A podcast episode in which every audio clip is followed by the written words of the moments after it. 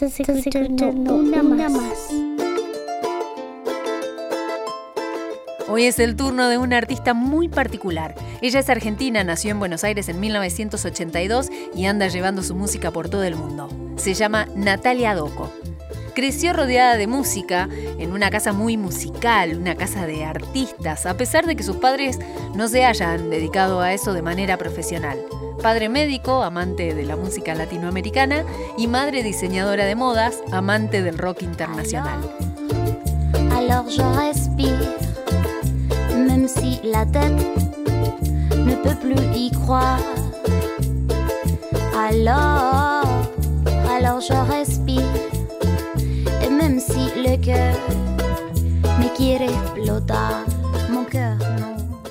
Sus inicios en la música son el living de su casa cuando tenía cuatro años y quizás antes, pero bueno, de eso no hay recuerdo. Ella cantaba junto a su padre y su mamá ya era su fan. Claro, como su madre se dedicaba a la alta costura, siempre tenía trajes a mano y mucha facilidad para el show que era su juego preferido. Si bien fue a una escuela católica, no encontraba ahí la espiritualidad. Como que había mucha estructura, mucho deber ser y hacer, pero poco sentir. Fue ahí en donde empezó su búsqueda interna, intentando sentir a Dios, sentirse parte de la creación. Cambió muchas veces de religión hasta quedarse con un poquito de cada una y a la vez con ninguna. Por esas cosas que a veces no se entienden muy bien, algo loco que le pasó en dos iglesias, la católica y la evangélica, es que no la dejaban cantar. Aparentemente porque su voz y su manera de cantar era muy seductora para Dios. Aclaremos que Natalia tenía 11 años. Siempre tuvo muy claro que se iba a dedicar a la música, a pesar de que sus padres no estaban muy de acuerdo con eso porque esperaban un futuro mejor, más sólido. Por suerte, no les hizo caso. De adolescente formó parte de varias banditas, bandas de garage, pero bueno, ninguna prosperó, aunque sí le sirvieron de escuela y la mantenían enfocada en su meta. Otra de las cosas que siempre quiso fue el de ser extranjera en muchos países, un poco a modo de rebeldía adolescente. Cuando terminó la secundaria empezó la carrera de músico profesional en la Escuela de Música de Buenos Aires, en donde conoce a quienes un año después integrarían su primera banda de rock alternativo llamada Sónica. Además, comienza a cantar en bares de la ciudad, acompañada solo por su guitarrita. En el 2004 fue elegida para participar en el programa Operación Triunfo, quedando en el séptimo lugar. Esta experiencia, lejos de ser algo positivo, para ella no fue algo lindo. Se encontró dentro de una pesadilla donde se sentía mal hasta físicamente, estaba incómoda, incómoda con, con toda esa falsedad que trae la tele y desde esa incomodidad fue que sacó el valor para cumplir el sueño de irse sola con una mochila, lejos de todo ese circo que había vivido con su paso por la pantalla. Lo bueno, lo positivo de esta experiencia fue precisamente eso, poder ver la falsedad de las cosas que nos quieren vender como celebridad y el valor que tiene el exilio que tanto ella deseaba. Y fue justo en ese momento que se le presenta la posibilidad de irse a México a cantar, con la promesa de recorrer todo el país con su música, en un contrato solamente de palabra, con gente que prácticamente ni conocía y que le decían que los primeros ocho meses cantarían donde ellos quisieran. El lugar elegido fue nada más ni nada menos que Juárez, el lugar más desprotegido para las mujeres. Poniendo en contexto. Los homicidios en Ciudad Juárez y las muertas de Juárez son dos expresiones que hacen referencia a la suma de homicidios y asesinatos de mujeres que son cometidos en la localidad mexicana de Juárez, en el estado de Chihuahua, al menos desde enero de 1993. Afortunadamente a Natalia nunca le pasó nada, pero la realidad es que no la pasó bien.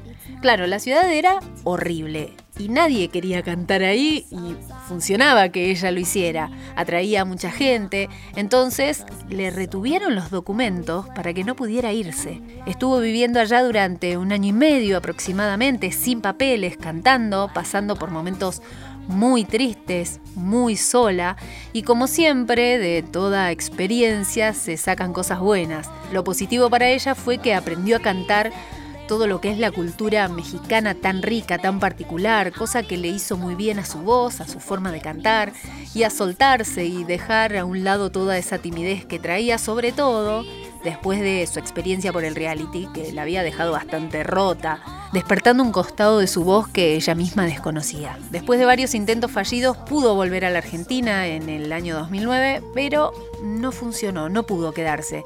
Se sentía encerrada, encerrada en una vida anterior a la que ya no pertenecía, roles que no le correspondían y no pudo quedarse. Además tampoco encontraba en la Argentina el lugar para desarrollar su carrera como cantante. Ella sostiene que no hay lugar en la música para la mujer, que de Mercedes Sosa a hoy ese lugar no existe que acá se le da mucho hincapié a las bandas de barrio, de pibes, pero poco a lo que es la voz femenina. Todo ese proceso en el que se da cuenta de todo esto fue bastante triste para Natalia. Se encontraba volviendo a vivir a la casa de su papá con casi 30 años, sin plata, sin proyecto, en un país que no le quedaba, sin visión, rodeada de amigas con una vida medianamente formada, con hijos. No la estaba pasando bien. Deprimida y tirada por los rincones, el padre, en busca de, sacarla de ese lugar tan feo, le regala un viaje a Europa que justo una amiga estaba a punto de emprender. Se engancha. Y ahí encajaron todas las piezas. Entre varios destinos, uno era París. Tres días en París. Y el último, conoció a su gran amor y su compañero de vida. Viajaron juntos por distintos países de Europa, se siguieron, se acompañaron, se enamoraron y fue él quien la ayuda a organizarse y a remeter con su carrera musical. La ayudó con los videos, le armó una página, un canal, todo. Publicó su primer EP, Freezing, y su primer disco, Mucho Chino. Con esos dos trabajos quedó demostrada la calidad de su música, la dulzura de su voz y esa mixtura que se percibe al escucharla combinando un poco de pop con aires latinos, el romanticismo de París, todo muy coqueto, muy cuidado, muy armonioso. Pero Natalia Doco es una artista íntegra, libre, que sabe lo que quiere y lo que no también.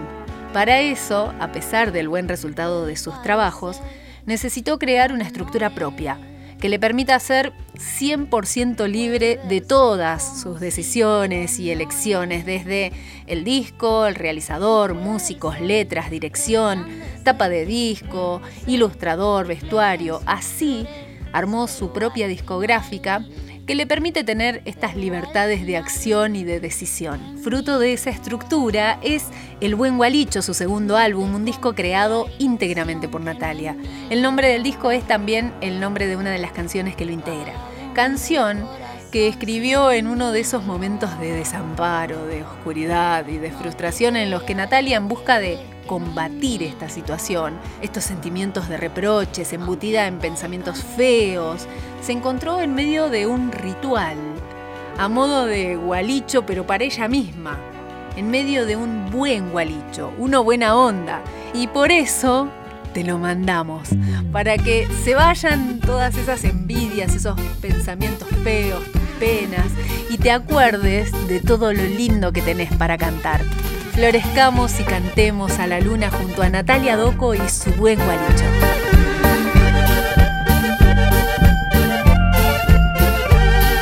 Mi envidia no es nada y se la lleva el viento. La pongo en el agua y de pronto no existe, se disuelve con el tiempo.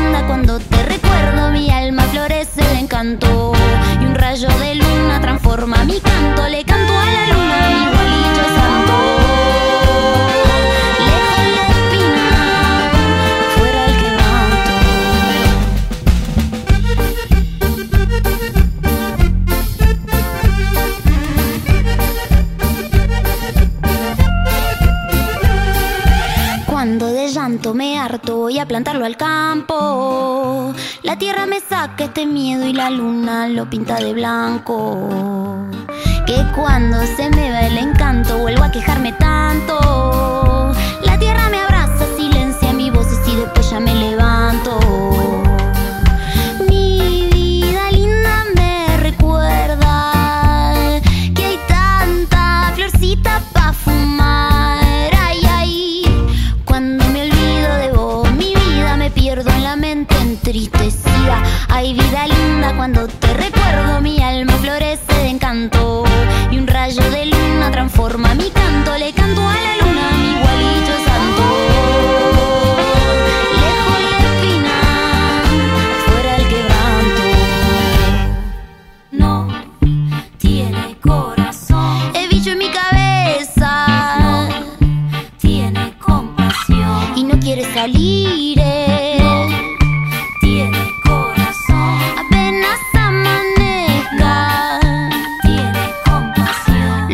Hacer salir.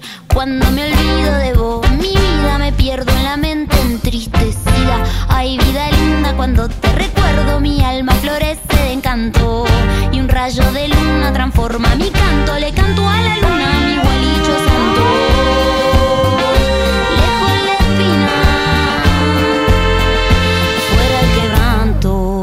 Gracias por escuchar una más.